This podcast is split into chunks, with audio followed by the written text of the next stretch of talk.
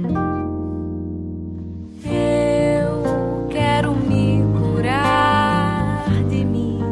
Quero me curar de mim. Quero me curar de mim. Olá, ouvinte. Bem-vindo ao Diário da Consciência, uma série de podcasts da Oficina. Oficina é uma prestação de serviço consciencial à disposição do ser humano. Uma prestação de serviço diferente, autônoma, inspirada, voluntária, universalista, prática e gratuita. O que você irá ouvir a seguir é o compartilhamento de uma prática de autoanálise em grupo, baseada no entendimento de que realidade é uma experiência multimídia e também em outros conceitos autocientíficos estudados na oficina. Essa prática está sendo publicada com o consentimento do praticante para fins de estudo de caso e para ajudar você a praticá-la também. Dito isso, vamos ao estudo de caso. História infeliz. Ande pela sua memória e encontre uma história infeliz. Conte sua história infeliz com detalhes e colocando todos os verbos no presente, como se estivesse acontecendo agora. Conte tudo o que está acontecendo, tudo o que está sentindo, pensando, lembrando, imaginando, junto com os acontecimentos. Eba, hoje é sábado, o fim de semana chegou. Eu adoro. Meu pai está em casa e nos divertimos muito juntos. Só que não nesse sábado. O fim de semana chegou, mas não tem nada de Eba, de divertido por aqui, não. Porque hoje é um daqueles sábados que meu pai acorda uma pilha de nervos. Ele acaba de entrar no meu quarto, abrindo a porta de uma vez só. Arrancou minhas cobertas e me manda que me levante imediatamente. Segue para cama ao lado e faz o mesmo com a minha irmã. Nós dividimos o mesmo quarto. Tenho hoje 11 anos e ela 18. Olho para ela assustada, sem ainda entender o que está acontecendo, enquanto meu pai se dirige até a janela. Escancara a janela com uma violência que faz um barulhão e estremece até a parede. Agora não consigo enxergar direito.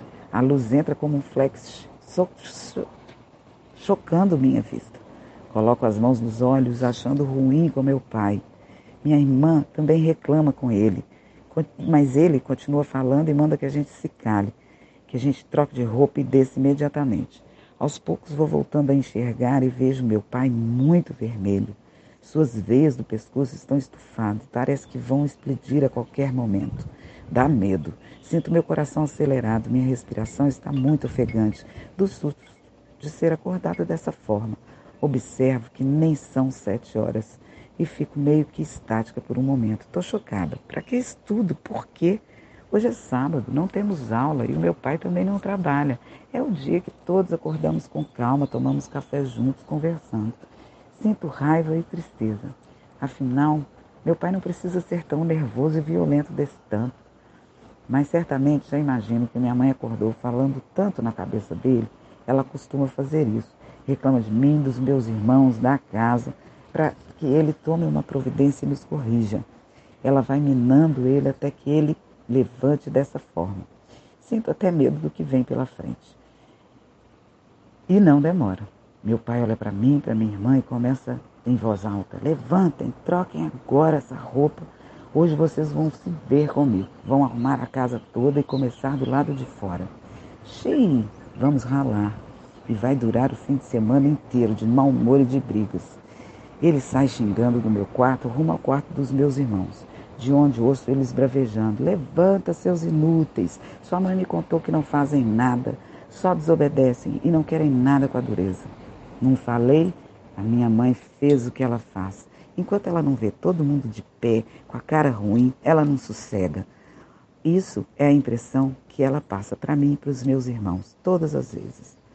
E meu pai continua gritando, imagino que ele está arrancando as cobertas dos meus irmãos também.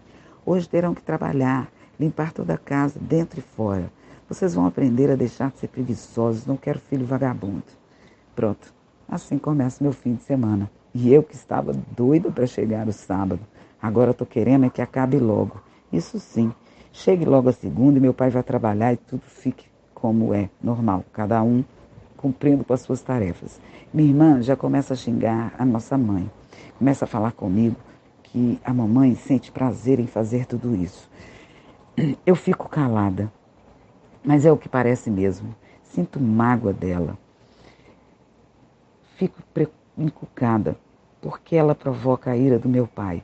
E me pergunto mais uma vez, por que tem que ser assim? Mas penso, a nossa casa, a casa onde eu moro, é muito grande. Temos três varandas na frente, um quintal enorme. A casa é muito alta. Para chegar aqui em cima tem uma rampa em zigue-zague e essa época do ano fica cheia de folhas. Então, eu já sei que trabalhamos muito, vamos ter muita coisa para fazer. Porém, não é isso que me preocupa.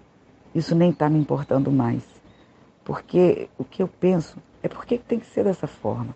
Por que, que eu e meus irmãos, e até mesmo meu pai, não podemos fazer isso com calma, de forma divertida, ouvindo música, cantando, até dançando e rindo?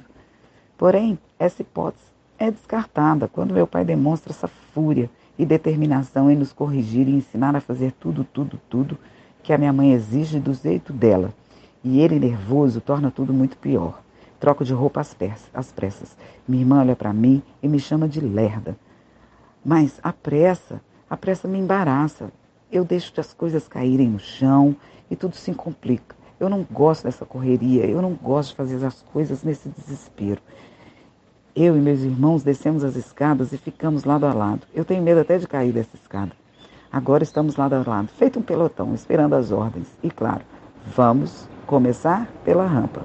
Pego logo a minha vassoura, a sacola para colocar o lixo e eu e meus irmãos, eu e meus irmãos dividimos a varanda por quatro, para que cada um faça a sua parte e não tenha confusão. Eu trato de correr e fazer a minha com bastante atenção e capricho porque do contrário, sei que meu pai vai me fazer, vai me pôr para fazer tudo de novo, mesmo que esteja limpo. Não pode ficar uma folha. Ele volta revisando tudo. E já que tem que fazer, quero terminar logo, para não ficar nessa ladainha de xingatório e brigas do meu pai com a minha mãe. Pois agora ela começa a pedir para ele parar de exagerar. Sempre é assim. Quando ele fica muito nervoso, aí ela começa a falar: não é isso que eu te pedi, não é para você fazer. Aí os dois começam a discutir, não para mais fica esse clima na minha casa. Sempre ela faz isso, fala, fala na cabeça dele, ele fica nervoso com todos, então ela começa a reclamar dele. E eu prefiro ir fazer a minha parte calada, porque tudo já perdeu a graça mesmo. Me entristeço com o meu fim de semana que poderia ser leve e divertido, mesmo fazendo faxina. Para mim, penso eu, não precisa falar assim comigo, gritando nesse nervo todo. É só falar, é só falar para eu fazer e pronto. Meu pai mandando, sei que todos obedecem na hora. Nós temos medo. Mas ele nem precisaria levantar a voz. Não adianta, é assim que ele faz. E depois vai vir todo manso, me beijar, me abraçar, fica me mimando para eu ficar numa boa com ele, como se estivesse pedindo desculpa. Às vezes ele até pede, mas eu não quero.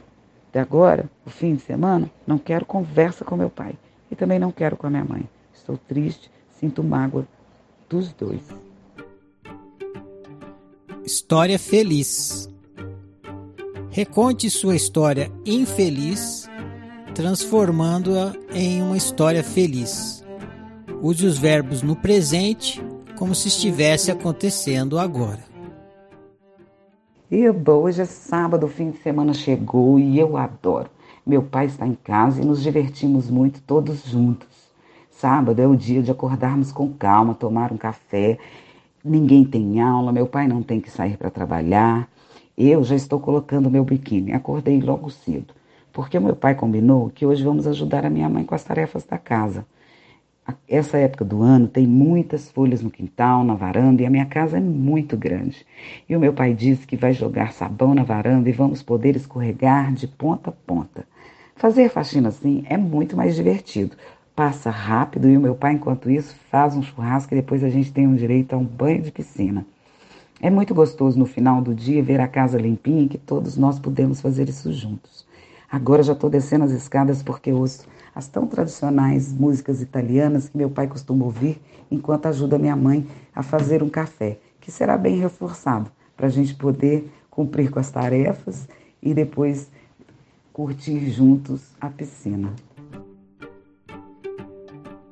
Análise inicial. Faça uma reflexão sobre tudo o que contou até aqui.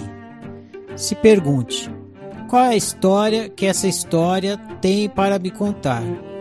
O que essa história tem para me ensinar sobre ser humano, sobre minha pessoa e sobre viver bem?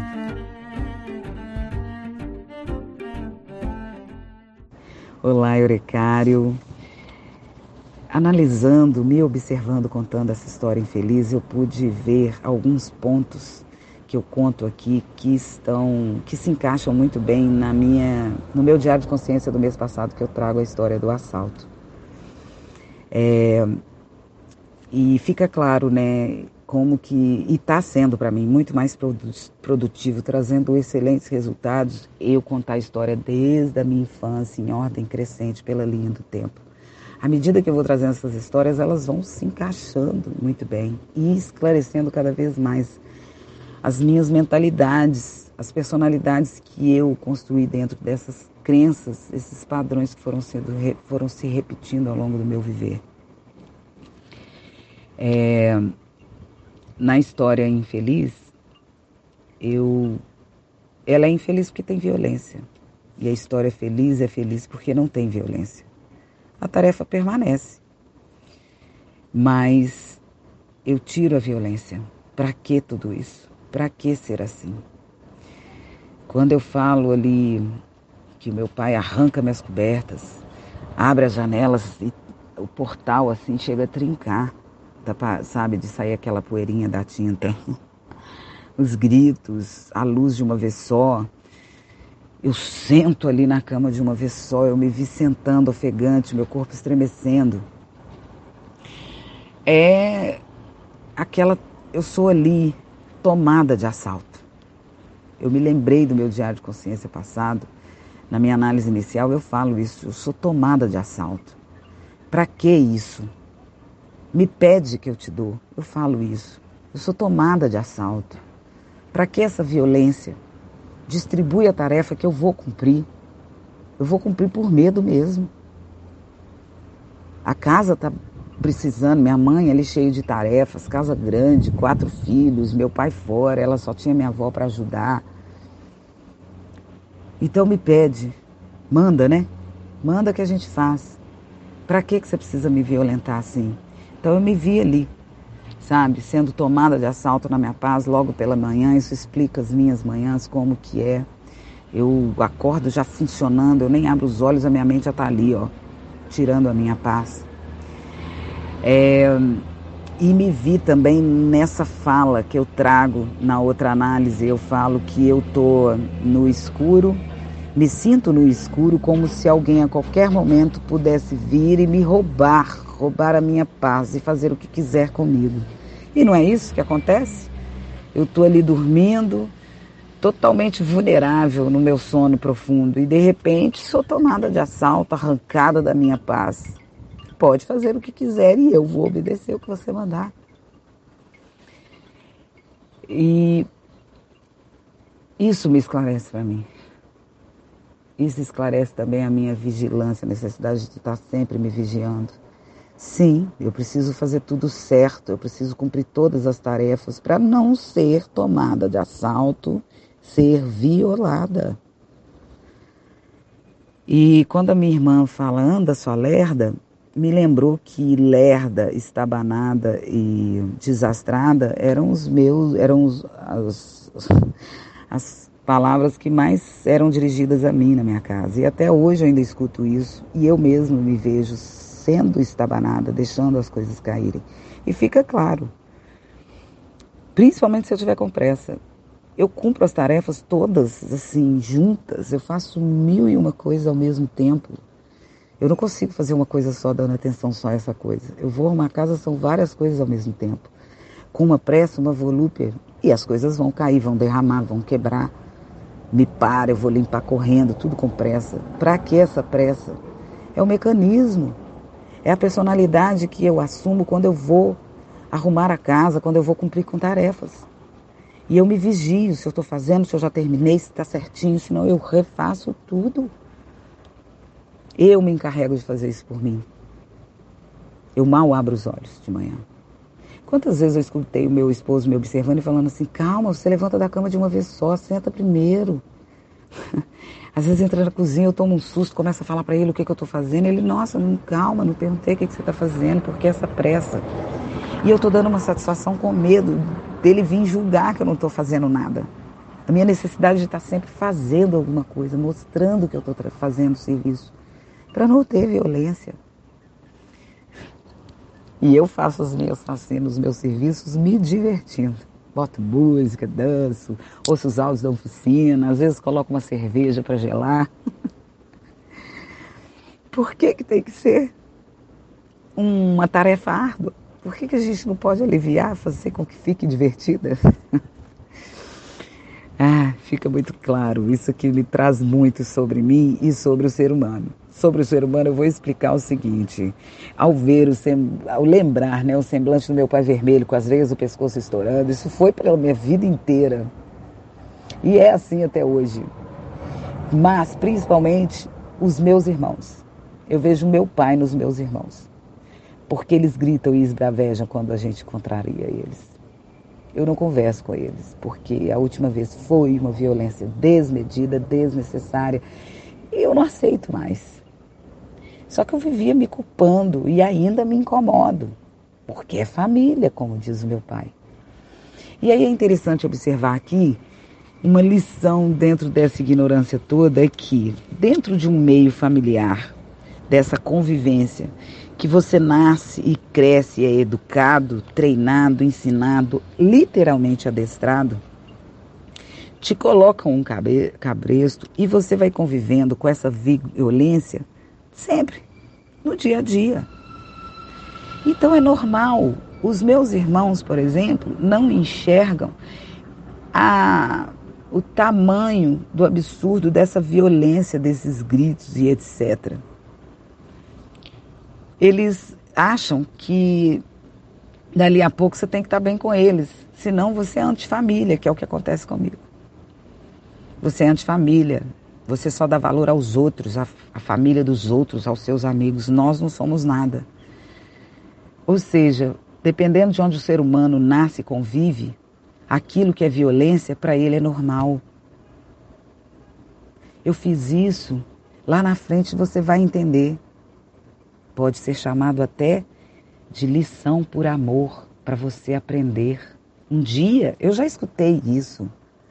Um dia você vai entender por que, que eu fiz isso com você. Você vai até me agradecer. Que absurdo esse discurso.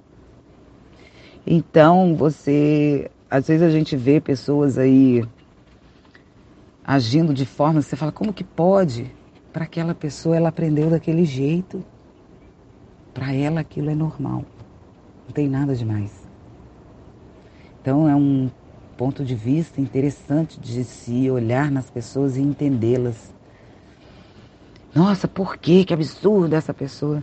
Você não sabe como ela foi educada, em que meio que ela cresceu. Para isso, às vezes, é natural para ela. É, que meu pai é, Toda vez que me castigava, me batia, fazia essas coisas, ele sempre vinha em seguida me fazer carinho, me agradar, me bajular, para eu ficar bem com ele, sabe? E eu simplesmente não converso. Eu paro de conversar, eu paro de conviver com a pessoa. Inclusive a minha presença dentro de casa. Eu ficava mais no meu quarto para não, para ele não ter nem que me ver. Ele tinha que ir lá no meu quarto. Aí ele ia no meu quarto. E assim eu faço. Eu simplesmente não vou conviver mais com essa pessoa até passar em mim e eu conseguir conviver diante daquela violência.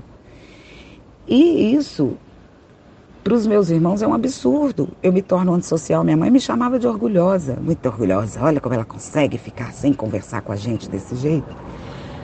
Mas eu não conseguia e agora eu estou meio que entendendo que eles achavam isso um absurdo, que para eles era comum brigar e voltar, ter essa violência, bater um no outro e dali a pouco tá conversando e rindo. Era comum. Mas eu não sei se é porque eu era mais nova e levava as tintas toda, era submissa. Eu não sei. eu não conseguia e não consigo até hoje. Me sinto mesmo magoada, machucada. E tinha que passar um rolo compressor em cima da minha unicidade, da minha dor, da minha tristeza.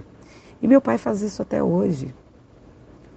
O que, que ele faz? Ele sempre, se eu e os meus irmãos, se um de nós briga ou todos brigam, nós somos obrigados a voltar a conversar e conviver bem. Senão você não tem sossego e você vai ficar de castigo, inclusive. Então a gente é obrigado a conviver bem, a conversar, mesmo depois da mais violenta das violências. E ele faz isso até hoje, ele me liga, eu não converso com meu irmão. Aí ele me liga, ligou para dar parabéns pro filho do seu irmão. Aí a última vez que ele fez isso, eu já na oficina, ele começou a falar isso, eu falei, não, pai, meu irmão não me respeita, não, e tal. Ele, não, mas vocês são irmãos, vocês têm que conviver bem. Eu não quero, eu não posso morrer com essa culpa. Aí essa frase foi um gatilho. Eu olhei para mim e falei, poxa, você já você já está estudando tanto nas práticas da oficina e vai deixar isso passar? Você vai fingir? Porque eu comecei a falar, aham, aham, para não render, como quem diz, vou ligar. E eu sabia que eu não ia ligar, ou eu ia me forçar a ligar, mas se eu não ligasse, eu ia passar com culpa por causa da culpa do meu pai, achando que eu estou fazendo errado. Ou seja, tirou minha paz. Aí eu respirei fundo. Foi muito engraçado, porque eu respirei fundo, tomei coragem, sentei na cadeira e falei com ele: não vou ligar. Não vou ligar. Porque eu não vou mais passar por cima de mim do desrespeito que meu irmão faz comigo, da violência que ele faz comigo. Hoje eu sou uma mulher e eu tenho duas filhas mulheres. Eu não posso fazer isso mais. Falei, você não tem culpa de mais nada. Todos nós já estamos bem velhinhos para aprender mas eu não vou mais fazer isso, não vou ligar, não vou passar por cima de mim enquanto eu não ver que, que ele mudou, que hoje ele me respeita. Eu preciso ver isso através de atitudes e eu só vejo o contrário. Meu pai desligou aborrecidíssimo.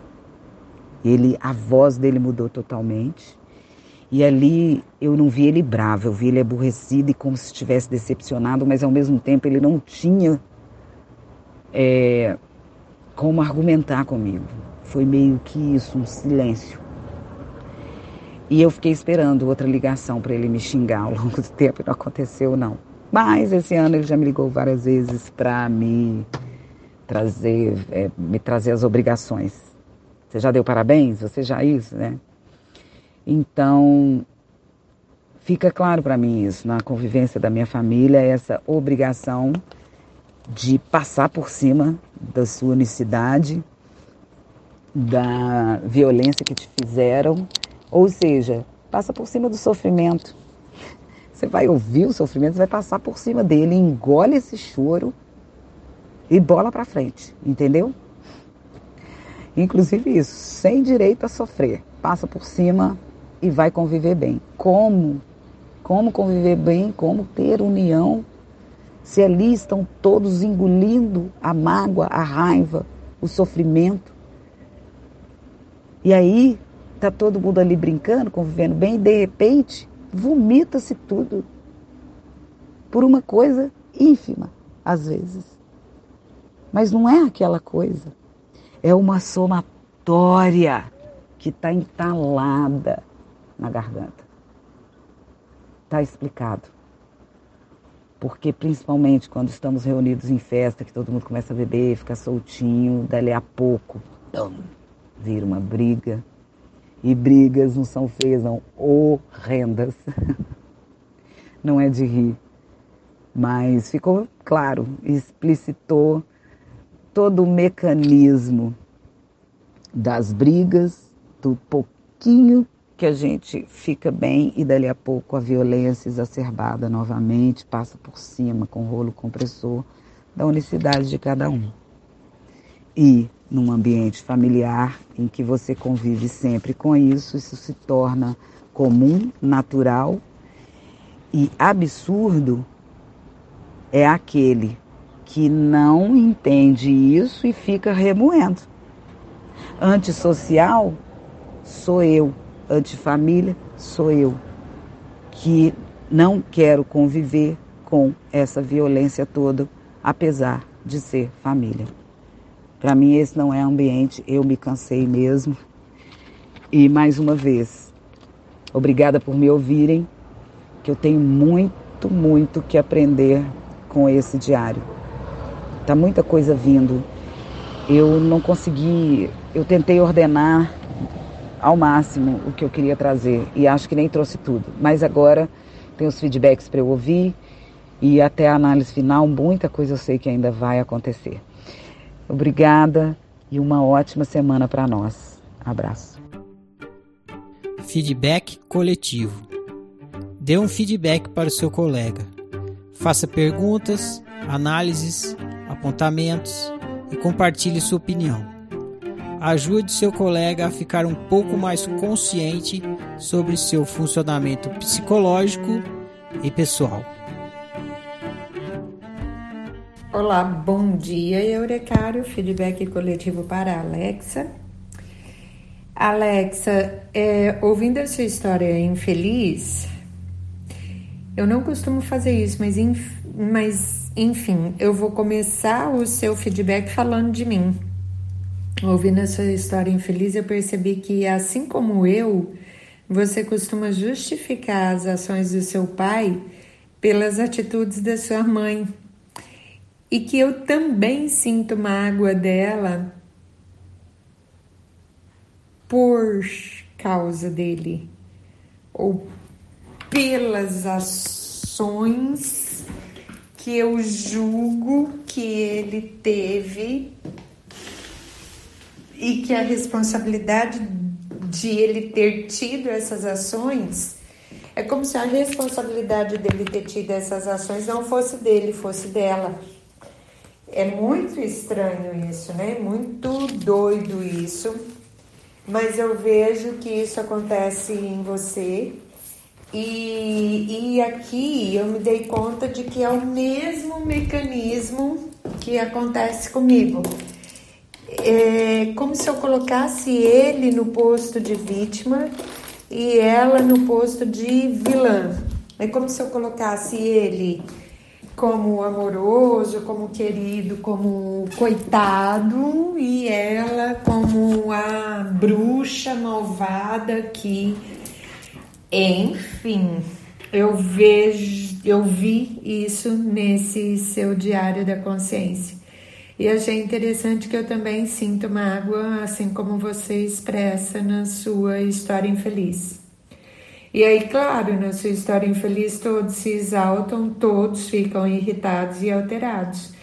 É, isso acontece até hoje com em relação à minha mãe. Minha mãe consegue desestabilizar a mim e aos meus irmãos a ponto a ponto da gente ficar exaltado e irritado um com o outro e ter uma alteração que não justifica, assim, que teoricamente não justificaria, sabe?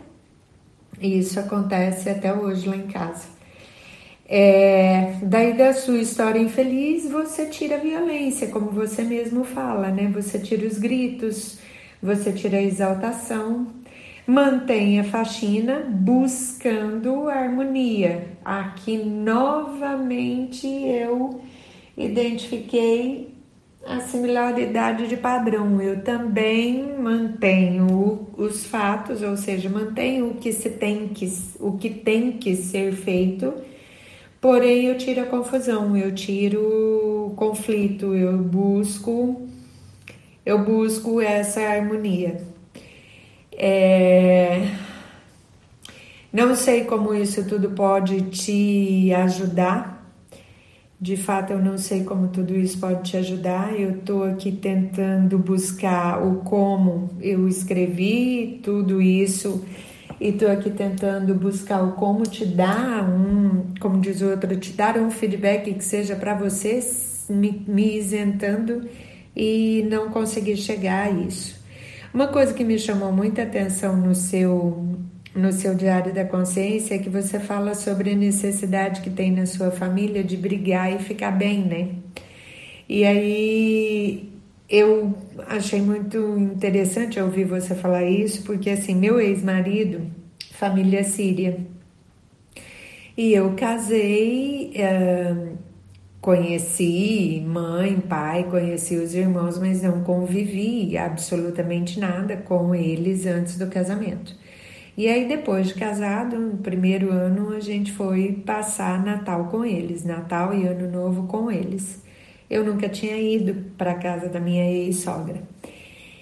E eu cheguei lá, ela, como boa síria, libanesa, muita comida, muita coisa toda acontecia na cozinha. Era uma mesa gigante e todo mundo ia ficando por ali, um ajudando a fazer uma coisa, outro ajudando a fazer outra, outros fazendo nada, só batendo papo.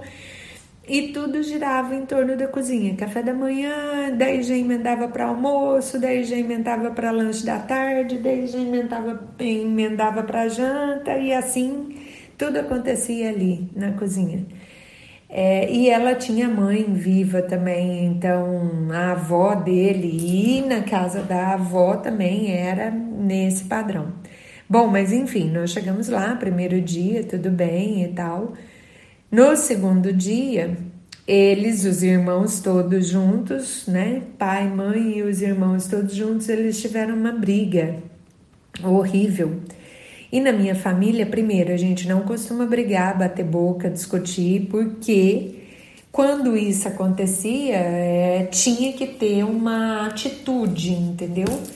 Como assim? Você me ofendeu, você me me ofendeu. Então, assim, meus dois irmãos até hoje não se conversam porque eles tiveram uma discussão, se ofender e isso já vai para mais de 15 anos. Então, vocês têm noção de como é lá em casa. A gente não briga, não discute, porque se brigar você discutir, vai ter que tomar uma atitude. E a atitude nunca vai ser de pedir desculpa, não. A atitude vai ser de amarrar o burro, enfim. E aí no segundo dia lá, é, eu ainda bastante cansada da viagem, porque a gente tinha chegado quase no início da noite, no dia anterior. É, eles tiveram uma briga horrível entre eles, entre os irmãos, pai e mãe, e, e enfim, eu estava ali na cozinha, era um, a única, aspas, a, avulsa. É, a esposa do meu cunhado tinha saído as duas irmãs, duas cunhadas, estavam sem. Uma não era casada e a outra estava, era casada, mas o marido não estava, enfim.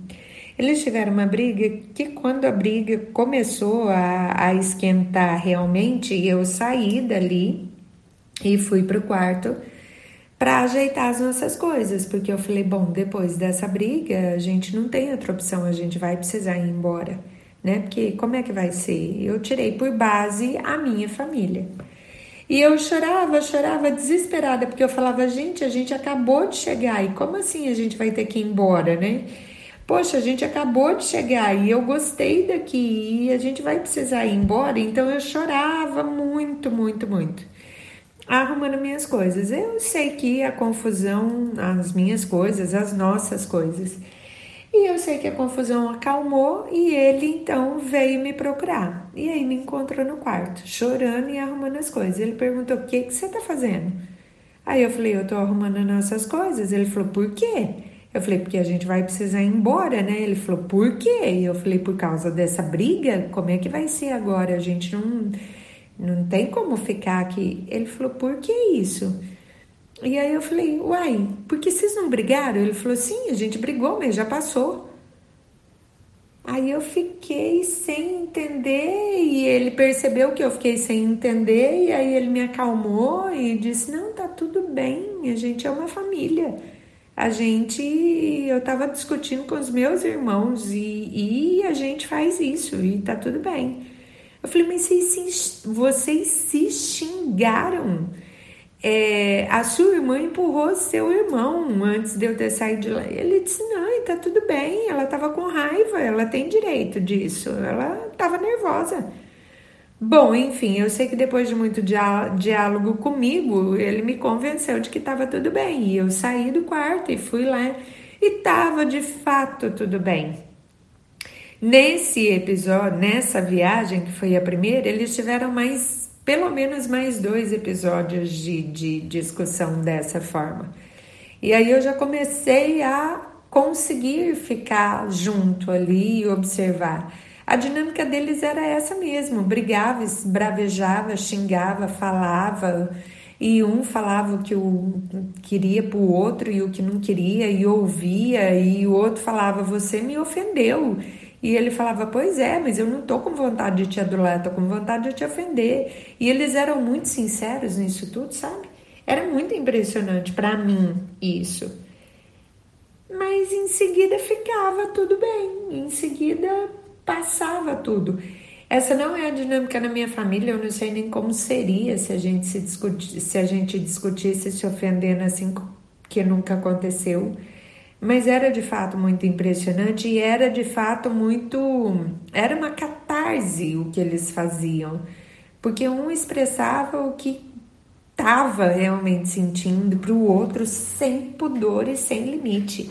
E às vezes o pai e a mãe tentavam entrar no meio e aí virava mais confusão ainda, engrossava o caldo, enfim. Mas eu admirava porque depois ficava bem e ficava bem, bem, não ficava bem porque tinha que ficar bem. E não sei, eu resolvi compartilhar isso com você porque me parece muito com a mesma dinâmica que acontece na sua casa. Eu não sei o quanto vocês são sinceros em falar tudo o que vocês estão pensando, mas me parece muito com a dinâmica que acontece na sua casa. E sim, depois eles ficam bem. Também não sei te explicar como que é isso internamente. Eu não entendi o seu mal-estar em ter falado sobre eles. Porque no meu interessante ponto de vista, você não veio falar mal deles, você veio contar parte da sua história. E parte da sua história de vida inclui os acontecimentos com eles e, e como isso repercutiu no seu mundo interno. Então, eu não consegui entender esse mal-estar. Claro, respeito, tem aí uma fala né, incutida de, de que você está errada, porque você está falando da família e tal, mas de verdade eu não consigo entender o porquê. Bom, é isso. Espero que de alguma forma eu consiga é, trazer para você né, alguma consciência. Eu sinto muito, eu não consegui me isentar no, no seu feedback, me misturei completamente, né, desde o início até o fim, contando história pessoal e contando como, como passa comigo. E, e vamos ver no que isso tudo vai dar, né? Obrigada por trazer a sua história, pela sua vulnerabilidade e por me permitir estar nisso.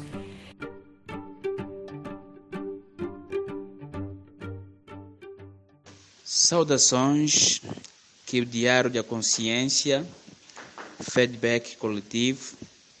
Acabei de ouvir a sua história e foi bom ter ouvido a mesma e por ter partilhado. E para ouvir eu tive que me entregar completamente a fim de aprender também com a sua história. Uma vez que trata-se de histórias de seres humanos, a sua história não é só sua. Trata-se de histórias de todos nós, uma vez que os seres humanos não sabem o que é ser humano. É algo que vamos aprendendo ao longo da vida, com as nossas próprias experiências e com as experiências dos outros. É, a sua história serve de aprendizagem para todos. Há certos comportamentos que as pessoas manifestam por influência externa a sua história infeliz foi infeliz por causa desse processo de influência.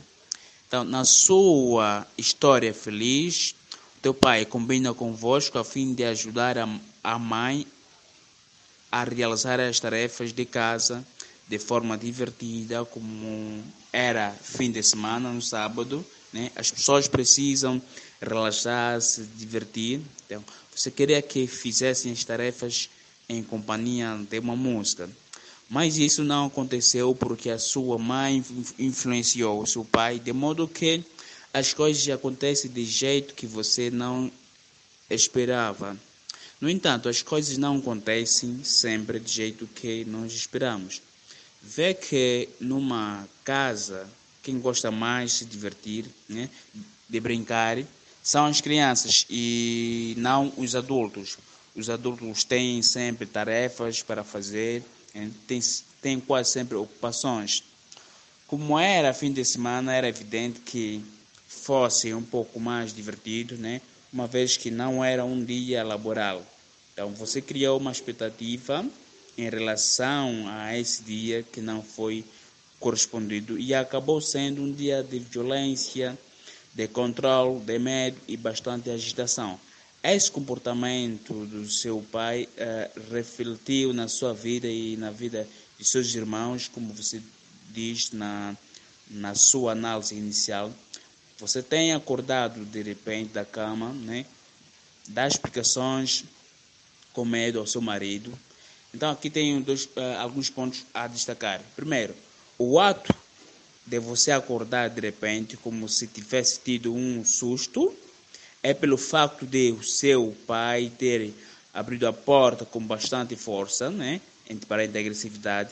Esse ato foi muito forte, por isso é que se instalou no seu subconsciente. Segundo, você dá explicações ao seu marido quando está realizando uma tarefa, você sente como se, como você sente como como se como seu marido fosse, como, como se o seu marido fosse o seu pai, mas ele não é seu pai. O seu pai está dentro de si. Tanto as tarefas que você realiza de forma pesada, né? Você sente como que o pai estivesse aí te vigiando né? Eu pude entender que houve dois elementos que fez com que a programação deste comportamento fosse bastante eficiente, né? que são a repetição e a força. A força cria uma, um grande impacto, criou um grande impacto. Né? Quando falo da força, me refiro da, da maneira de como ele se dirigia a vós.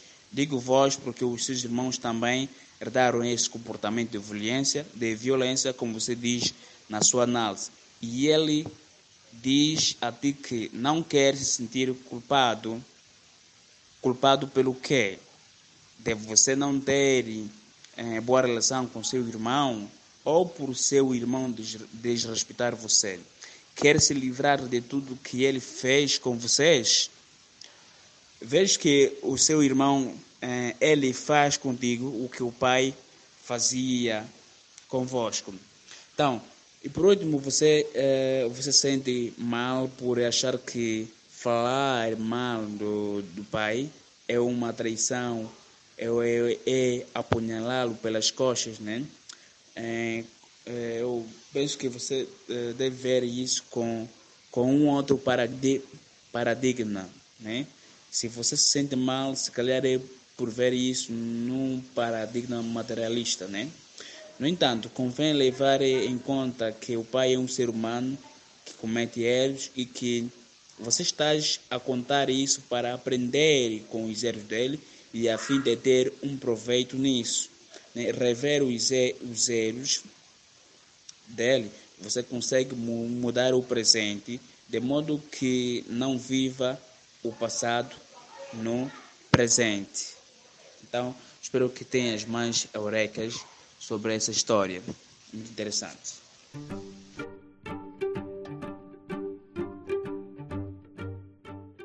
Isso é uma coisa interessante porque os nossos pais, eles foram educados no, no terror, né? Ou na violência, violência física. Então eles não sabiam educar os filhos de outra maneira. Eram as duas ferramentas mais fáceis que eles tinham na mão na época para poder colocar ordem na casa, né? Colocar disciplina na casa. Era ignorância mesmo, ignorância pura, falta de informação, falta de cultura, falta de instrução. Hoje a gente tem um, um leque né, de alternativas de educação, um leque de alternativas para a gente colocar em prática. Mas aí você vai pensar, mas poxa, com, com o tempo eles poderiam observar que os que não funcionava, que os filhos ficavam amedrontados e tudo mais. Não, para eles aquilo era bonito, né? É uma coisa assim, eu só olho para a criança e ela já para, né? Então é algo de controle, poder. Eu sou o pai, você é o filho, eu mando, você fica quieto. Eu falo, você cala a boca, né?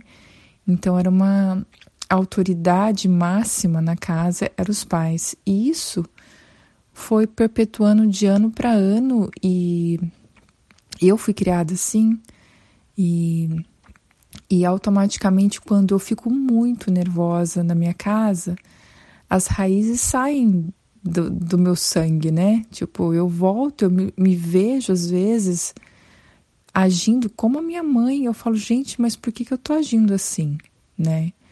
Por que, que eu tô fazendo a mesma coisa, repetindo a mesma coisa que a minha mãe fazia para mim e eu odiava, né?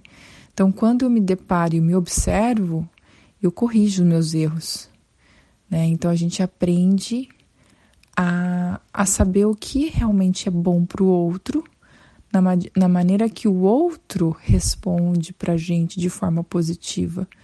Se o outro responde de forma, forma negativa, é porque algo está errado, algo não está fluindo bem, a energia não está não tá indo corretamente, né? Digamos assim. Mas observando a sua história, isso ficou muito claro, né? A revolta, a angústia, poxa, meu pai é tão legal, por que, que ele faz isso? Ele está sendo controlado pela minha mãe? Não, ele fez porque ele quis. Ele fez porque ele achava que era o certo não porque a sua mãe ficava falando na cabeça dele. Ele simplesmente podia chegar para sua mãe e falar: foda-se, eu não vou fazer isso. Eu vou agir de outra forma. Não, essa, essa pessoa não sou eu, essa pessoa é você.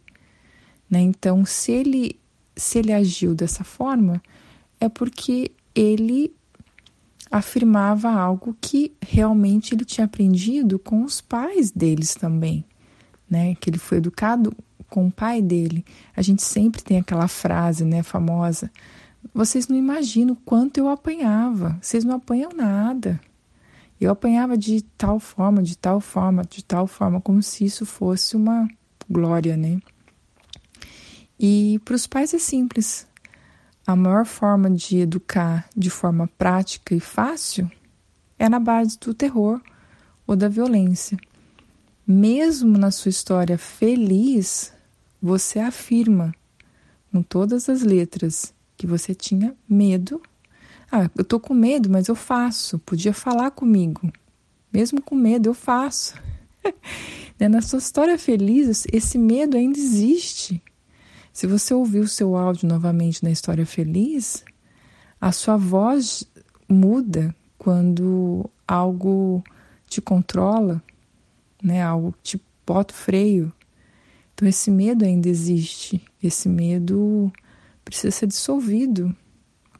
Né? Então, o que eu é, gostaria que você se perguntasse: até que ponto o seu pai fez ou sua mãe fez com consciência, ou até que ponto o que eles fizeram era algo que eles tinham aprendido, né? que veio enraizado de pai, vó, bisavó, que foram heranças, né? heranças de de formas de educar, né? É muito simples porque quando a gente tem um bebê, o que as pessoas mais falam é palpitar. Olha, se eu fosse você, faria isso. O jeito que você está fazendo é errado, né? Então, para os pais disciplinar os filhos de uma forma assertiva é algo muito desafiador. E a gente erra, acerta, erra, acerta, erra e acerta né? E eu é uma luta diária aqui em casa, porque as minhas filhas não me ajudam muito. E eu já tentei vários métodos, várias formas, de todos os jeitos, falando, é, compensando com dinheiro, sem dinheiro, colocando de castigo, tirando do castigo. E as coisas não fluem como deveria fluir, como é fácil fluir quando você coloca violência e medo. É muito simples. A criança fica paralisada. Ela simplesmente aciona o comando que você dá, a partir do momento que você coloca pressão. Então é um desafio grande demais. E, e, é muito interessante você colocar isso no Diário da Consciência, porque é algo que está na nossa veia, né? Está no nosso sangue, essa herança de medo e terror e violência. Né? Vem no sangue de todo mundo, dessa geração agora, que virou pai, e agora pai e mãe, né? E agora tem, temos os filhos e netos. Mas enfim, é, peço desculpa pelo atraso do, do meu feedback para você. Eu tive algumas complicações essa semana, mas graças a Deus tudo resolvido. E eu vou me comprometer aqui ao grupo e nem que eu faça bem mais cedo ou bem na madrugada no dia que que for o feedback de vocês porque eu me senti muito mal de não ter dado feedback no dia que era para dar, né? Eu acho que eu vou fazer o meu máximo para que isso não se tardia, né? Porque quando chega no nosso dia de feedback, a gente fica ansioso para saber o que vocês vão falar. E, e isso é tão construtivo, é tão gostoso, é um presente o feedback, né? Então, eu vou me comprometer aqui com o grupo e, na medida do possível, manter o dia correto. Um beijo grande para você, linda. Eu do passado. Reconte a mesma história infeliz que contou no passo 1, mas reconte colocando o sujeito na terceira pessoa, substituindo o pronome eu pelo seu nome ou por um apelido representativo do seu sofrimento. Hoje é sábado, fim de semana chegou e a soldado Lerê adora, porque seu pai está em casa e normalmente todos se divertem juntos. Só que não neste sábado, fim de semana chegou sim, mas não tem nada de divertido por aqui não. Hoje é um daqueles dias que o pai da soldado Lerê, o comandante do pelotão, acorda uma pilha de nervos e ele acaba de entrar no quarto da soldada, abrindo a porta de uma só vez e arrancando suas cobertas. Manda que ela se levante imediatamente e segue para a cama ao lado e faz o mesmo com sua irmã, que divide o mesmo quarto. A soldado Lerê tem 11 anos e sua irmã tem 18.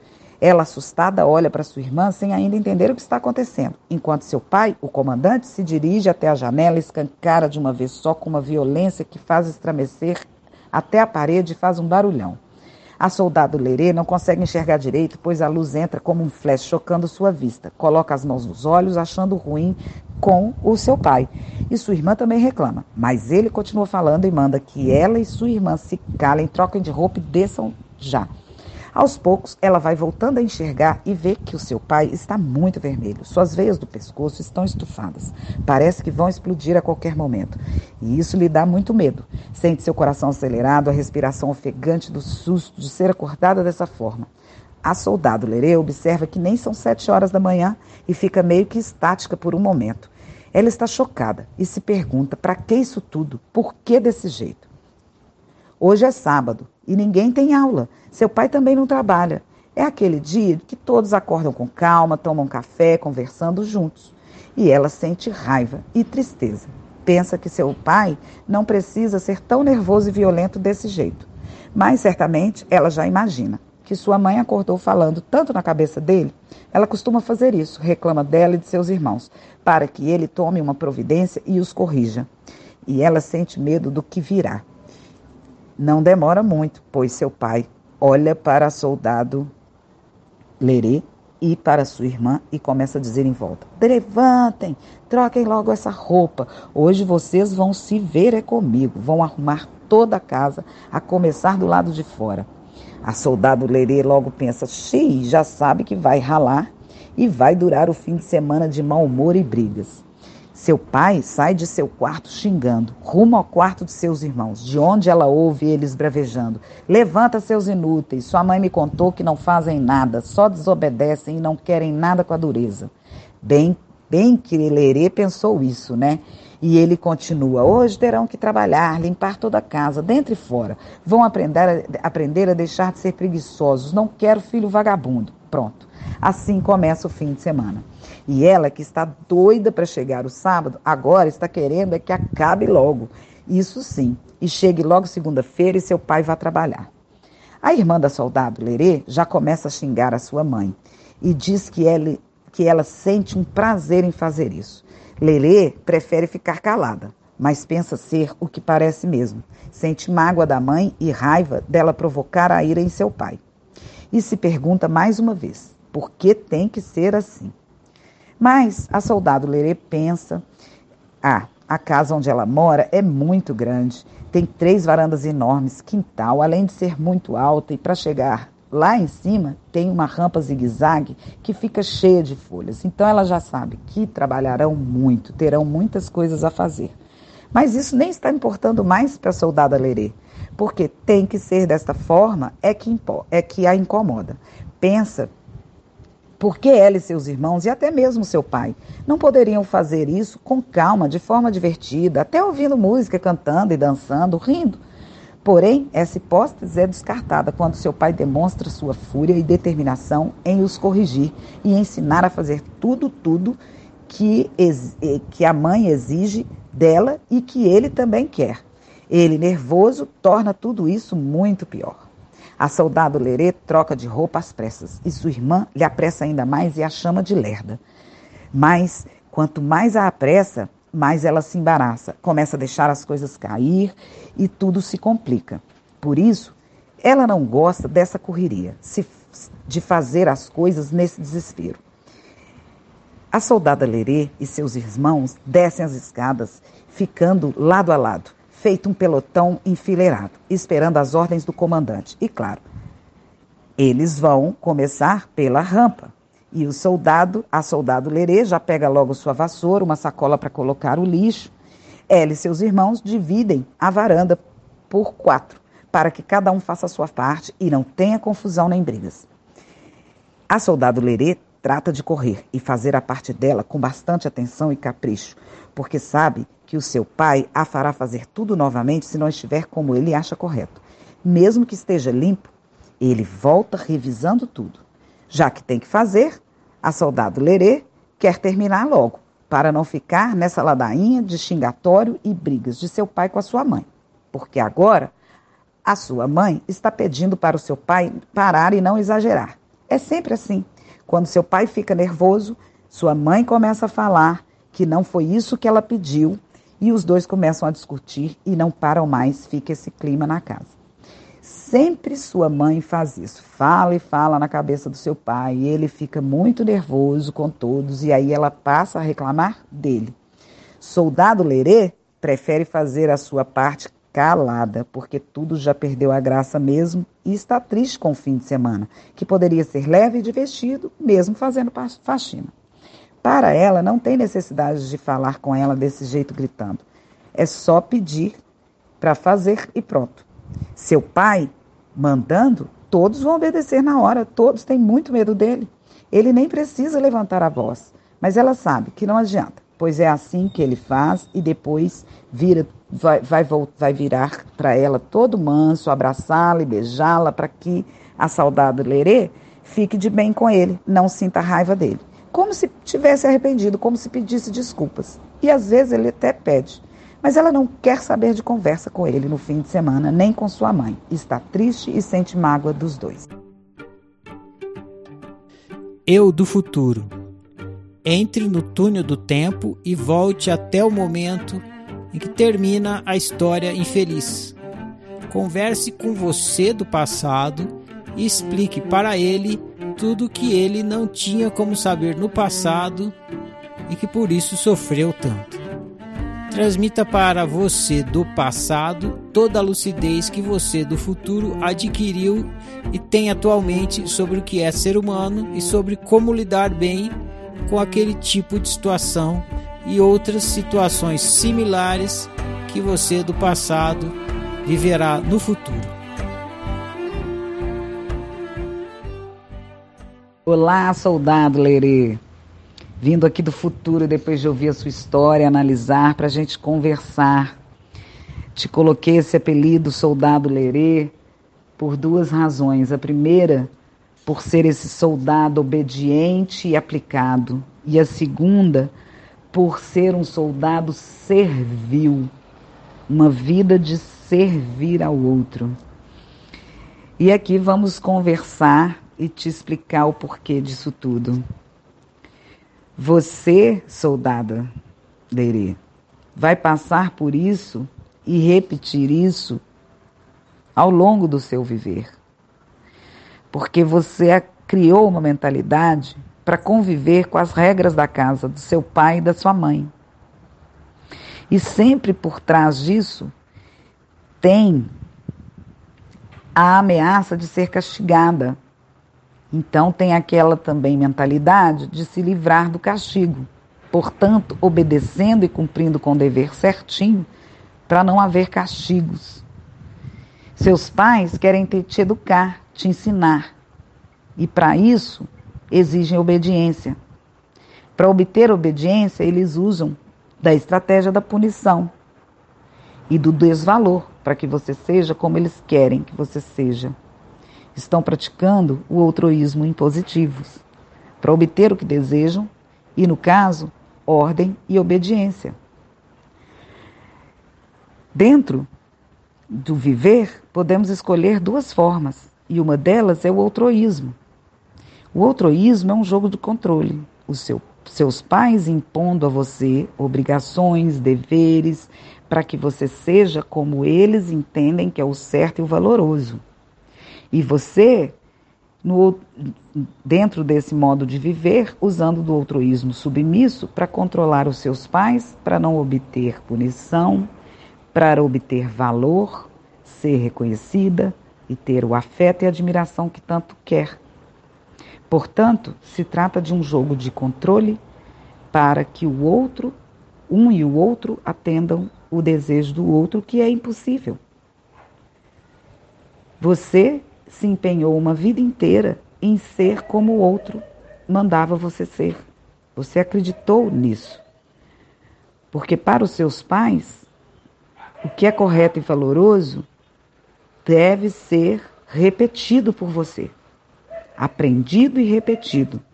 Seu pai deixa claro que não quer filho inútil, ou seja, você será útil e terá valor fazendo o que ele manda e diz que é certo, o que ele acha que é valoroso, e não o que você deseja, e não o que você quiser ser.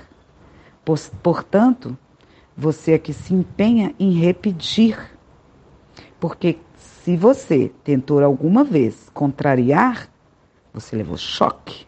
Se você tentou fazer o que você gostava, ser você, choque, castigo, punição, e você foi entendendo que aquilo era errado. O certo é seguir o que seu pai comanda. Se não, terá a punição. E se não for a punição dos seus pais, vai ser de Deus outro. Se não for de Deus outro, vai ser da vida. Você será castigada, mal sucedida, não obterá sucesso, não terá segurança no seu futuro. Então, é, você sente muita mágoa pela violência com que tudo é conduzido.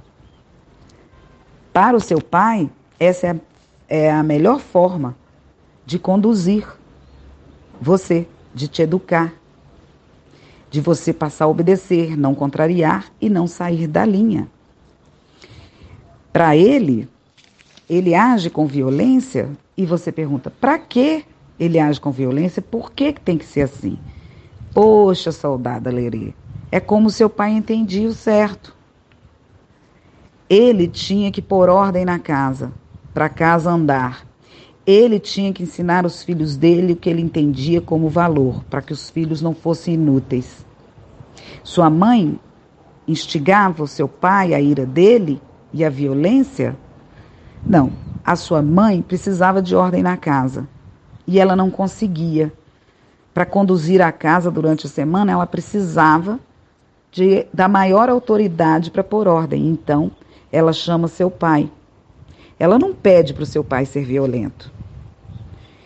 Ela pede para que ele tome uma providência e coloque ordem na casa. E ele entende como colocar ordem desta forma. Esse é o jeito dele. É, o seu pai quer impor educação e ordem. A sua mãe trata de cuidar de você no dia a dia. Se isso não está sendo conforme as regras da casa, ela vai chamar a autoridade máxima para te, te corrigir e voltar à ordem.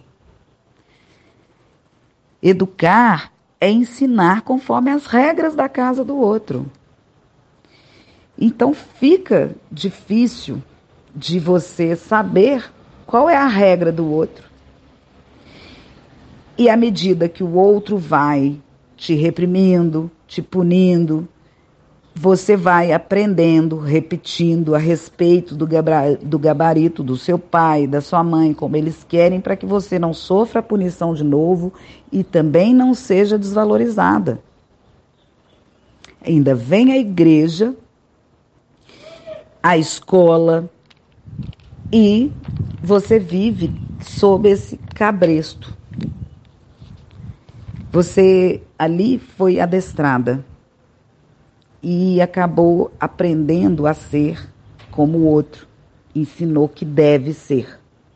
Você acabou aprendendo que tem que seguir, que o, o deve ser, as obrigações e os deveres que foram impostos a você. Você não aprendeu a ser você. Você só aprendeu a se tornar o outro. Ser você se torna um erro e será punida. É, então, você ali sente muito medo. E é esse medo que vai te levando a acreditar que, sem, que tem que ser como o outro te ensinou. Você sente muito medo do seu pai. E isso se reverbera em todo o seu viver até hoje. Talvez por isso te cause esse mal-estar em contar os fatos sobre a sua infância, o medo dessa violência e a mentalidade de fugir da punição te leva a obedecer a tudo que te exigem. E vai repetir isso ao longo do seu viver com outras pessoas que, do seu ponto de vista, representem autoridade ou você tenha grande apreço, valor por, essas, por essa pessoa. E aí, em várias outras circunstâncias, você vai repetindo isso. Você cria uma mentalidade diante de todo esse medo de errar, de você mesmo se corrigir, se vigiar, se acordar abruptamente e se comandar. Você se tornou seu próprio comandante. Com medo, faz o que te exigem. E tem uma carga enorme de obrigações pesando aí. Vamos soltar essas pedras que você acredita serem suas. Você não é soldado de ninguém, você não deve obediência a ninguém, você não tem que servir ninguém. A voz de comando na sua mente é essa mentalidade, o seu altruísmo submisso, se obrigando a ser como o outro quer. E você obedecendo para não ser punida, para ter valor. Afinal, que utilidade você terá para sua família, para a sociedade sendo você, como diz o seu pai? Ele não quer ter filhos inúteis e você não quer obter isso como resultado. Então você obedece e se sente na obrigação de fazer tudo que o outro manda e faz o que não deseja. Você vai violando sua unicidade, se desrespeitando. Você foi acreditando que essa era a escolha certa para sua segurança, agora e para o seu futuro. E uma forma, uma mentalidade, eu percebo, de se proteger para não ser desrespeitada. Essa mágoa que você sente com a sua mãe, com o seu pai, e ao longo do seu viver na convivência na sua família, com seus irmãos, o que mais te magoa e te faz se é, sentir muita raiva é o desrespeito, essa invasão sobre você. Então você criou um personagem que age dentro de você mesmo e te vigia para que você não saia da linha, lembra? Para que você cumpra com todos os, os deveres e não se torne inútil. E aí chegamos mais uma vez à vigilância sobre si mesmo 24 horas para não sair da linha. E faça tudo muito bem feito, para ainda obter o reconhecimento do outro, o valor do outro, a admiração do outro. E aí você não aprendeu, a não desenvolveu autoestima, autovalor, autoconfiança. Autoconfiança, então, menos ainda. Você usa da outra confirmação para que o outro dite o seu valor, porque você tem medo do, do que você. Você não, você não aprendeu a ver valor em você, você tem medo até de olhar para isso. E então você usa como parâmetro o outro, que o outro acha que é valor. E se obrigando às regras, ao gabarito do outro. Se desrespeita, desrespeita a sua unicidade. Devendo ter como regras da casa da razão humana as regras do seu pai, as regras do outro vivendo totalmente altruísta. Você foi gravando isso à medida que foi sendo reforçado, como eu falei. Tentativa e um choque, uma punição. Como a parábola do elefante. Ele, desde pequenininho, foi preso a uma estaca. Muito pequeno, tentava sair. Levava chicotadas, ficava sem comer, fazia de tudo. Só que ele não tinha competência, não tinha força para arrancar aquela estaca. E à medida que tentava e era punido, foi acreditando e foi deixando de tentar, acreditando não ser incapaz, desistiu. Passou a achar que o valor dele era ali, amarrado, obedecendo, adestrado. Se torna um adulto e agora capaz. A menor força que ele fizer, ele arranca a estaca e vai optar fazer novas opções por si mesmo. Se ele tivesse consciência da força dele, do valor dele, da capacidade dele, sairia dali num passo forte. Então te vejo dentro disso. Você tem consciência, mas você mesmo se encarrega de ficar preso a essa estaca, ao outroísmo. O seu único dever agora é se manter atento e forte diante da violência do outro, quando sentir que o outro te desrespeita. Você mudou suas opções, desistiu do jogo do controle, saiu do outroísmo, deixou é, é, o jogo da violência e sabe que a violência veio redobrada para cima de você. E aí vem o medo. Te leva então a desistir de você e a repetir as mesmas formas de agir dentro desse mecanismo automático do, do, do que você aprendeu no outroísmo submisso. Quando vem a imposição, você arrega e se submete mais uma vez. Ou então você salta do submisso para o impositivo e se torna agressiva. E se utiliza da estratégia da vingança de revidar o castigo que foi dado a você, a violência que você recebeu, revidando com violência. Você pune o outro, silenciando, não conversando mais com ele, evitando a sua presença para ele. Você passa a ignorar o outro, inclusive na sua simulada. Você ali, você ignora o outro, evita de conviver com o outro priva ele da sua presença e convivência, mas na sua simulada você continua atacando o outro, reclamando dele. E essa estratégia de evitar o outro, não conversar com ele, com o outro, como você fazia com seu pai, quando criança, ele ficava ali te bajulando e você não cedia para controlá-lo de forma que ele aprendesse a te valorizar e não fizesse isso mais com você. E você ainda faz isso até hoje exclui, cancela, bloqueia, bloqueia o outro. Evita conviver com o outro para que ele aprenda a te respeitar. Você quer contro controlar a opinião do outro sobre você e forçá-lo a te respeitar e te aceitar. E segue o jogo do controle, da violência. Você fica furiosa, magoada, remoendo, tudo dentro da simulada imaginando que o outro está falando, deixando de falar, fala, fez, fazendo, e sempre te desvalorizando, falando mal de você. Tá claro e nítido. E agora você tem que ser firme se para se manter no jogo da liberdade, dando liberdade ao outro também de ser como ele é. Você se mantendo no seu cardápio, não cedendo mais ao cabresto. Seu pai até hoje continua tentando controlar você e você continua sentindo medo. E aí eu trouxe as perguntas. Medo de quê, afinal? Para que esse medo? Medo de que as profecias dele se concretizem e você se dê mal?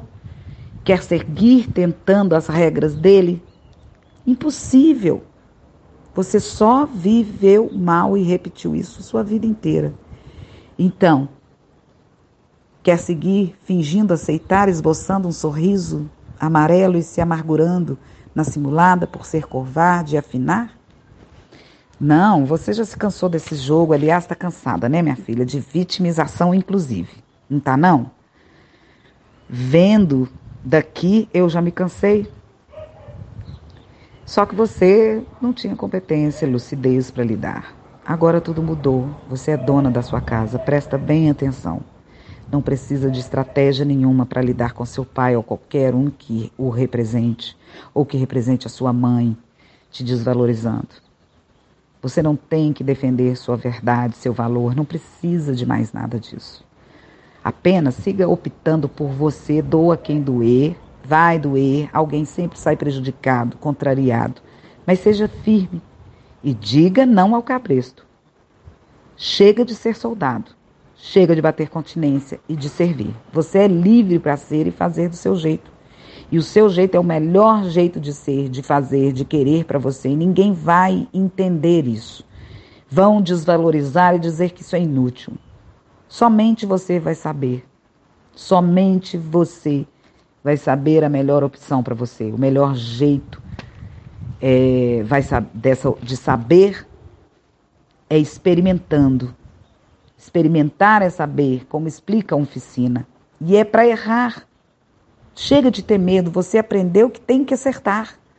Tem que fazer tudo o mais certo possível. Mas o certo era para o outro. Era a uniformidade.